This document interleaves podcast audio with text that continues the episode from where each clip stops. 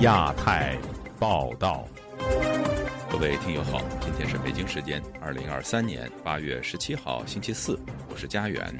这次亚太报道的主要内容包括：中国医生抱怨反腐影响工作，疫情三年延迟反腐；中国国安部再炒紫苏一案，有专家认为中国全面进入特务治国时代；中国消费疲软的背后，民众缺乏的是信心。港资新马德旗下的深圳公司关闭，企业订单减少，工人失业。中国人民银行三个月内两度降息，人民币持续走弱。接下来就请听这次节目的详细内容。中国医药界的反腐正如火如荼的进行，不少医院的医生抱怨院长被抓，主任遭调查组约谈，影响了医院的正常运作。医疗界人士披露，医药界的反腐运动因为疫情被推迟了三年。详情，请听记者古婷的报道。近期，中国国家卫健委、国家医保局、中纪委、审计署等相继出手，在医药领域展开的反腐运动，主要针对医疗卫生领域存在的行贿、药企套现等问题。上海医疗界人士披露，这场全国医疗系统大规模反腐运动早在三年前就要展开，只是新冠疫情将其推迟。不愿披露姓名的人士周三对本台说：“二零一九年的时候就准备要做这个事情了，但是后来正好是疫情耽搁了。哦，但是我知道是上海好像还可以，就没有怎么就是说弄得太厉害，是就是上海没有怎么动。”武汉居民李先生接受本台采访时说：“医药反腐只针对医院人员和医药代表，未触及国家卫健委管理层。”他说：“实属大腐对小腐。”你看到没有？要他们退款，嗯，可以说是判刑坐牢，说明政府没钱了，对老百姓有利了吗？搞其他的行业没钱了，嗯，他搞的这钱也不给老百姓解决问题，他的同上交国库。那卫健委为什么不赔钱呢？不退钱呢？他们谈的也更多啊，他本身就是搞这个方面的鼻祖嘛，鼻祖单位嘛。据报，今年初以来，有近两百名医院院长、书记等医药界涉案嫌疑人被捕。对此，微博账号“财经小陈”发文写道：“别抓了。”再抓我们罢工不干了！一位刚毕业的学生在某三甲医院工作，他表示刚刚进入医院，想要赚取一份体面的收入。然而，医疗反腐的出现严重打击了医护人员的积极性。他们所在的医院院长最近也被抓了，科室主任表示再抓人就没人干了。他们开始鼓动员工联合起来抗议。反对反腐，认为这严重影响了他们的工作积极性和医疗系统的稳定。熟悉医疗行业的李先生告诉本台，他了解到的却是另一个版本。医院长都走了，医院的秩序正常了，还效率提高了。医疗改革搞了这么多年，你搞了这么多钱，那你是不是要付点出来呀？他就是退款退赔嘛，照样当院长。湖南网民毛先生接受本台采访时说：“以他个人对政府的了解，受贿金额如果较多，医院院长可能会被判刑。对了，退了之多的话，估计还是会抓人。那就跟六十年代末期、七十年代那个状况有有点类似。医疗行业整顿完之后，也许下一个行业是那个教师行业，也许是那个电网。”有网民写道：“不少医院因为不赚钱而倒闭。”每年国家的补贴也无法满足需求，必须寻找创收渠道。然而，反腐的出现让这些渠道被堵死，医院的经营也受到严重的影响。以上是自由亚洲电台记者古婷报道。中国官方近期不断加强有关国家安全和反间谍的宣传。本周二，国安部发文强调，政治安全是国家安全的根本，并翻炒七年前的。云南省党校退休教师紫苏案，称其招募所谓“敢死队”，妄图颠覆国家政权。中共为什么会有如此强烈的不安全感呢？而中国真的会爆发一场所谓颜色革命吗？以下是本台记者凯迪的报道。中国国家安全部十五号在微信公众号发表长文，题为“政治安全是国家安全的根本，必须把握四大属性”。文章提到，二零一六年发生的一起国安案件。文章称，云南某学校退休干部素某主动联络境外敌对组织骨干成员，策划从境外购买武器，在境内招募所谓“敢死队”，密谋实施名为“中国班加西工程”的暴力行动，妄图颠覆国家政权。但该案还在策划阶段时，就被国安部门将所有涉案人员抓捕归案。文章还强调，政治安全是国家安全的根本，其核心是政治安全和制度安全，最根本就是维护中国共产党的领导和执政地位，以及中国特色社会主义制度。国安部的文章发出后，立即引发关注。美国人权机构中国人权执行主任、天安门学运领袖周峰锁告诉本台，这次中共突然热炒紫塑案，颇有些博眼球的意思。呃，在以前呢，中共其实是。轻易不太谈的，因为武装暴动本身是中共最害怕的一个话题。那么今天这种热炒呢，当然一方面它可能就是为了转移现在经济这种困境啊，另外一方面，习近平是一心要为攻打台湾做准备。在这个情况下呢，他肯定要树出很多这样的敌人啊，比方说同情支持台湾的人，树立敌人来维系他们政权了。熟悉紫塑事迹的周峰锁周二就曾发推文指出，紫塑是2020年2月颁发的奥斯卡中国自由人权奖得奖人，也是民运组织一直关注的政治犯。给他发奖是希望他的努力被更多人知道，但是央视宣传显然更加有助扩大其影响。周峰锁还告诉本台，目前中共四面楚歌，经济疲弱。此前一天，中国已宣布不再公布国内年轻人失业率。一个很有影响的投资界的人，他说：“这个中共要完蛋了，因为这个青年失业率历来是革命的征兆，呃，而且国内的反应也的确是，我们看到有陈胜吴广了，好像给很多人指出了一条路。”中国近期持续强化反间谍及国安宣传。毕业于西南政法大学刑侦专业，目前在纽约做律师的高光俊告诉本台：“中共二十大后进入中央政治局的有三个都是职业警察。”其中包括前国安部部长陈文清以及公安部长王小红，而他们都是掌握中共刀把子的人。这个信号实际上很明确，中国就是要，呃，特务治国、亲治治国了。一方面就是在海外，他会大量的使用特务、间谍、情报机构，呃，情报机构的力量会不断的增加、不断的这个发展。那另外一个方面，在国内你也看到，就是国内会。大规模的抓这个间谍，现在全民到处都是说你要提供间谍。高光俊指出，另一趋势就是中共还会不断的利用反间谍及国家安全为名义打压中国有反抗意识的异议人士，紫素也可能就是这种情况。以上是自由亚洲电台记者凯迪华盛顿报道。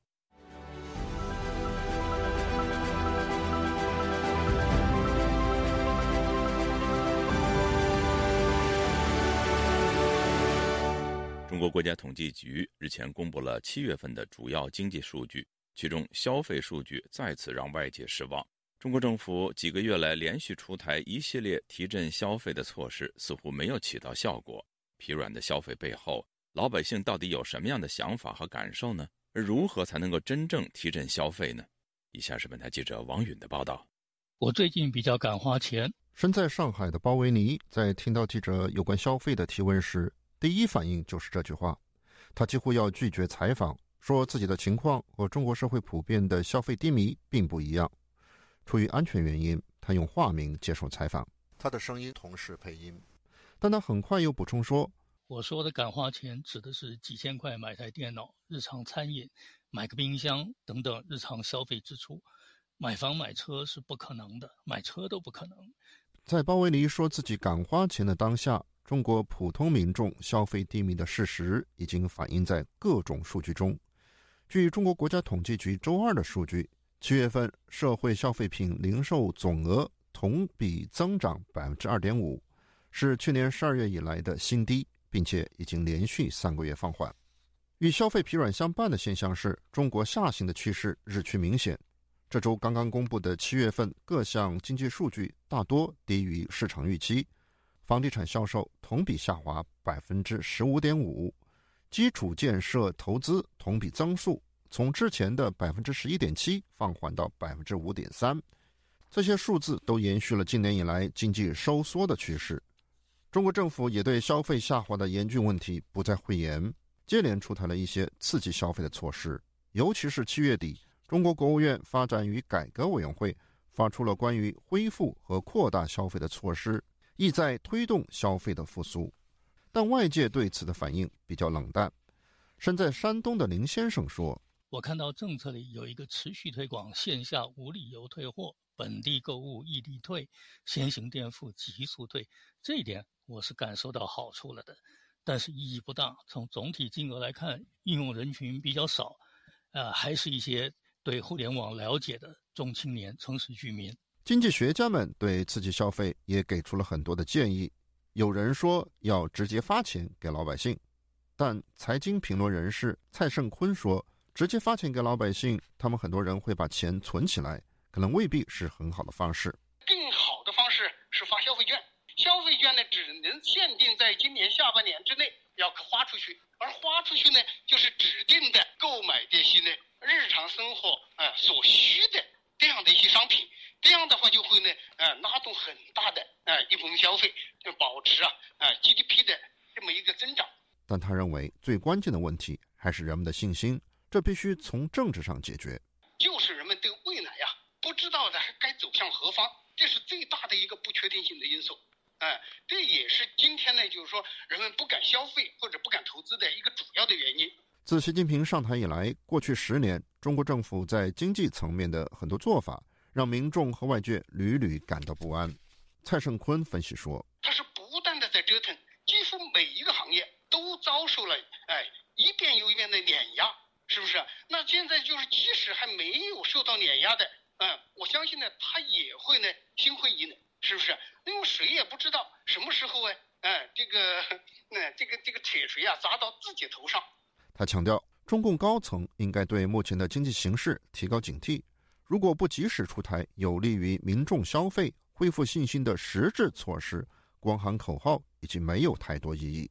自由亚洲电台王允华盛顿报道：港资企业新马德电器在深圳的新安电器公司日前宣布，因为订单减少和经营状况恶化，本周六开始停业。据当地人士披露，自新冠疫情爆发以来，几乎所有的外国公司都已经撤离，许多人失业。请听记者古婷的报道：港资新安电器有限公司本周二在一份告全体同仁书中写道。企业因股东会决议决定提前解散。根据《劳动合同法》第四十四条第五款，用人单位决定提前解散的相关规定书面通知大家。公司按照《劳动法》第四十六条、四十七条规定支付相应的经济补偿金，计算截止日期为八月十八日。届时，所有员工的劳动合同将依法终止。在提及公司结业理由时，告知书表示，在全球经济萎缩、订单减少的情况下，公司经历了全球疫情影响，加上经营情况进一步恶化，提前解散实属无奈之举。深圳龙岗居民陈立新接受本台采访时说：“疫情后，当地不少企业停工，甚至关闭，对居民的生存影响很大。影响很大。我所知道的一个朋友开了个酒厂。”也开了一二十年了，这边都关掉了，有好多工厂啊，没办法了，拖垮了，好多特别是外资更更惨的。在深圳、龙岗、宝安等地生活近三十多年的陈立新说，他从未见过如此大规模的企业倒闭，还说许多外来务工人员撤离广东。现在能够在生活得下来的，基本上就在公司里是做高管的，基本上现在很多的打工的这些。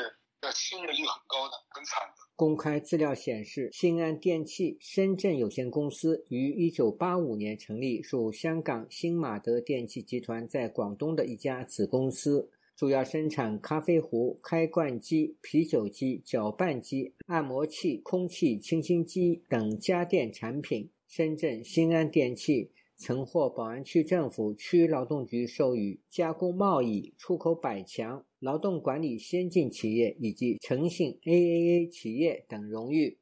东莞商人朱先生对本台说：“广东曾经是中国改革开放时期带动全国经济发展的火车头，但是没想到数十年后落得如此下场。”他感叹地说：“共产党搞经济，经济垮掉了，你光靠你的内需。”普通大众又没钱，高管拿几千万、上亿的年薪，普通人民嘛，十几万的年薪有什么用啊？也现在不敢生孩子，那你养不起啊。对，医疗也不免费，教育高中你都得自费呀。据介绍，新马德电器集团是一家规模完善的大型港资企业，在业界一直负有盛名。在深圳、清远等地有三个生产基地，曾经聘用两万多名员工。不过，仍然难以承受订单减少、环境进一步恶化造成的压力。自由亚洲电台记者古婷报道。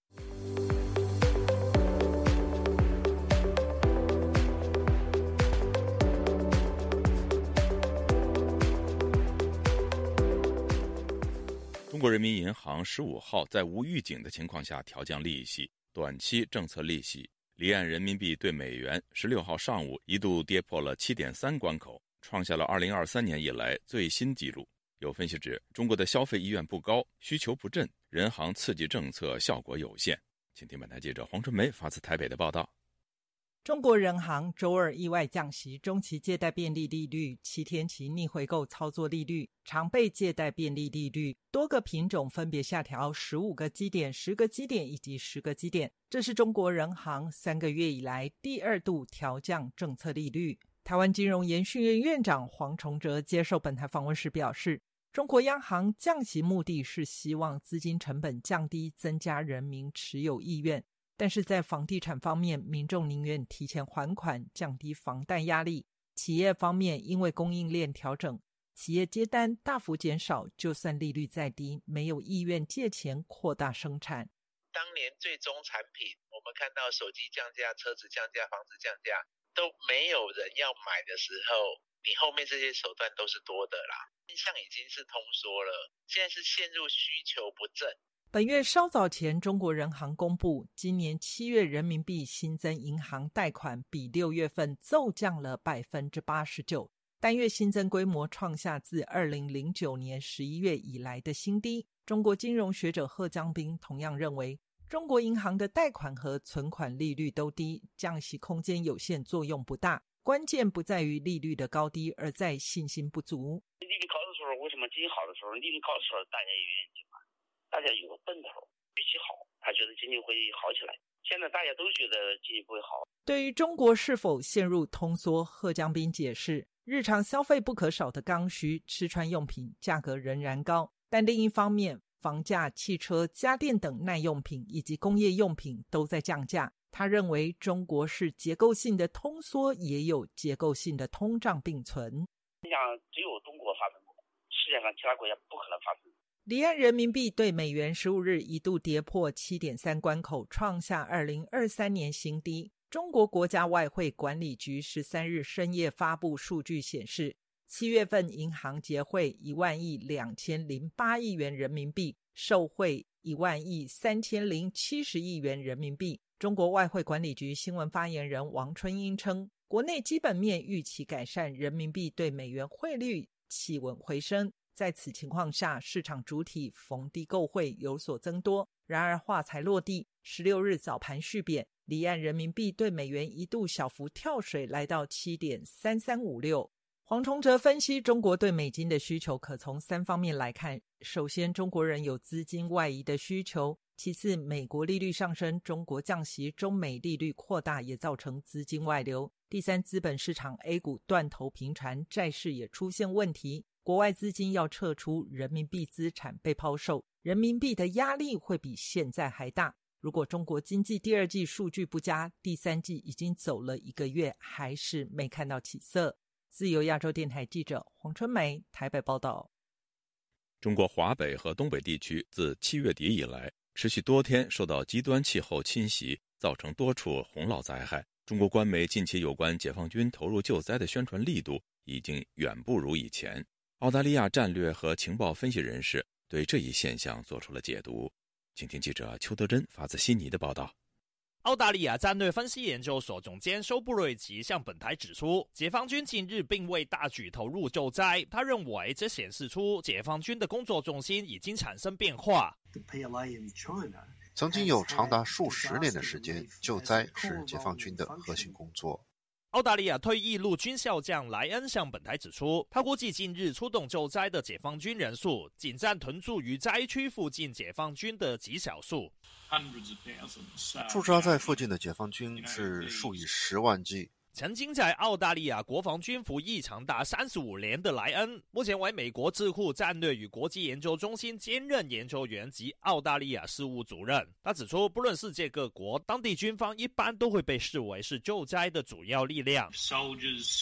和其他机构相比，军方一般是更能随时准备好执行多方面的任务，而且军方的卡车、战车和推土机等设备也比较齐全。所以，当类似近日洪灾的大灾难，发生时，当地政府都会首先请军队投入救灾。莱恩和修布瑞吉均认为，解放军并未高调投入救灾，是有别于过往中共政治宣传的做法。莱恩提到，二零零八年汶川大地震时，解放军的救灾工作是让人印象深刻的。当年北京奥运举行前的大地震，解放军在救灾工作中就扮演着非常重大的角色。肖布瑞吉指出，过去中国发生洪灾时，解放军往往会被官方媒体当成是中共力量展现的象征。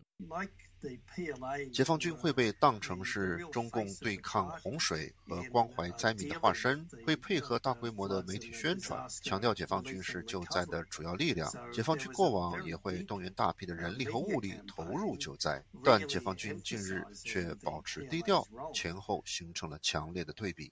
莱恩认为，解放军可能是正专注于准备战争，所以让消防机构、民兵和武警来主导救灾工作。看不见解放军大举投入救灾，对西方国家的情报界来说，这可能是一项警示。人们会追问解放军到底在做什么，是否为了备战，所以减少投入过往一直承担的社会服务。肖布瑞吉解释，解放军专注投入战争准备和习近平多次公开强调军队要能打胜仗的期待，两者是互相吻合的。在最近几年，习近平多次要求解放军要能打胜仗，要招之即来，来之能战。军方很清楚，要专注备战，以便取悦习近平。苏布瑞吉提到，亦有可能因为习近平独揽大权，造成军方无法及时针对突发灾情采取相应行动。自由亚洲电台记者邱德珍悉尼报道。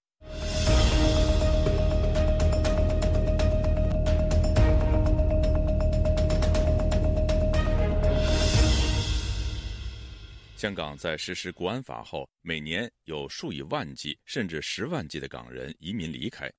但港府最新公布的人口数据却显示，一年间有超过十七万的人口移入香港，不仅止住了香港人口连续三年下跌的情况，移入人口更创下二十年新高。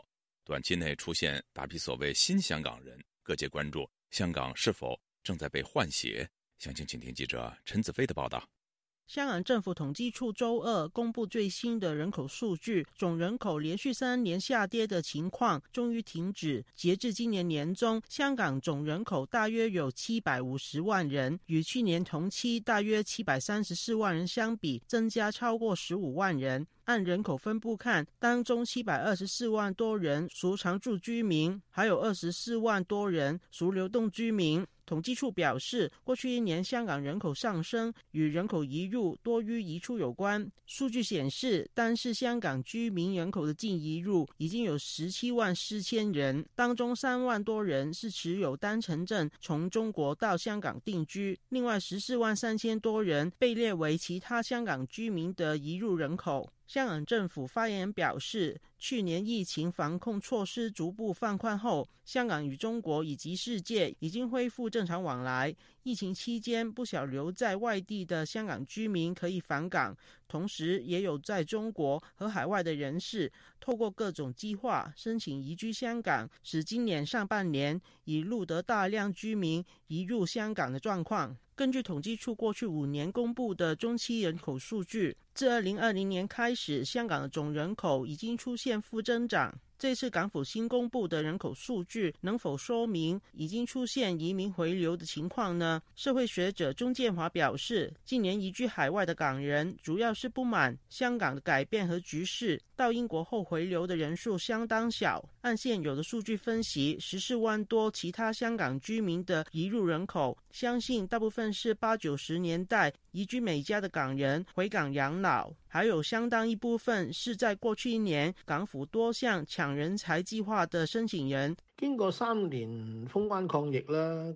国内好多人寻求海外生活出路。呢个经过三年封关抗疫的经历，中国内地很多人想寻求到海外生活，实属正常。他们用各种方式申请移居香港或澳门，或者利用香港作为垫脚石，再移民到其他国家也不足为奇。加上香港政府推高才通等移居计划抢人才，仅是上半年已批准四万七千个签证，相信部分也是上半年大批移入香港的人口来源。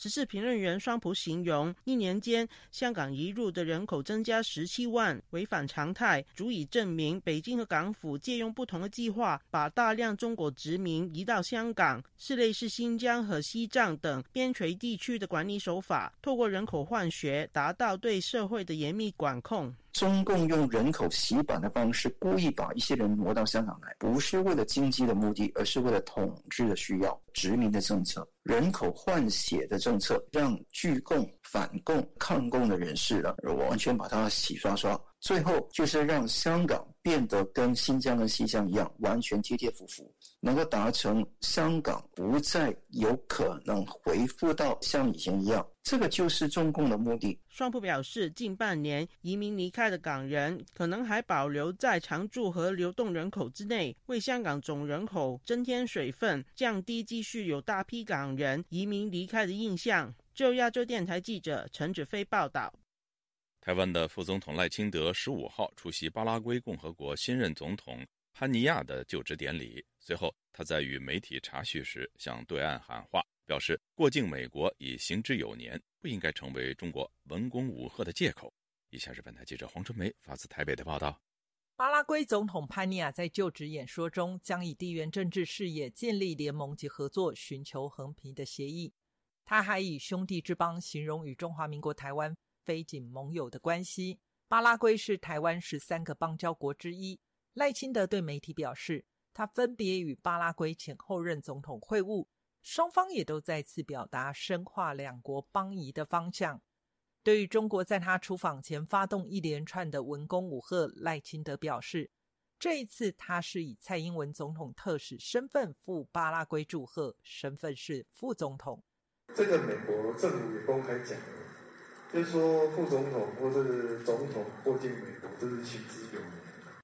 那么中国其实不必把过境。啊，作为文攻武赫的借口。媒体提问是否会继续延揽蔡英文国安团队，赖清德说，培养国防外交团队不易。以美国政府为例，拜登总统以前也是奥巴马总统团队，奥巴马团队像是布林肯、坎贝尔，现在也在拜登政府团队。我现在是蔡英文总统国安外交的团队嘛，所以未来我如果有机会领导国家，那势必。那蔡总统目前的国安团队，那也会是我的国安团队。自由亚洲电台记者黄春梅台北报道。听众朋友，接下来我们再关注几条其他方面的消息。根据世界卫生组织发布的最新猴痘疫情报告，过去一年半，中国猴痘病例增加了百分之一百四十。在中国社区传播的持续推动下，西太平洋地区的猴痘病例显著增加。世界卫生组织的报告还说。中国病例的人口特征与全球疫情相似，病例均为成年男性，主要是男同性恋者。就在美中双边关系紧张之际，美国波音公司十六号任命中国出生的柳青担任该公司的中国业务总裁。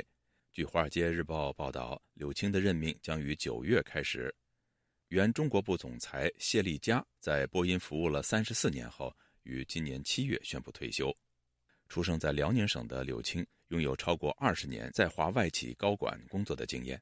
此前，他担任过福特公司大中华区副董事长，以及在戴姆勒克莱斯勒担任过多项职务。听众朋友，这次第二台报道播送完了，谢谢收听，再会。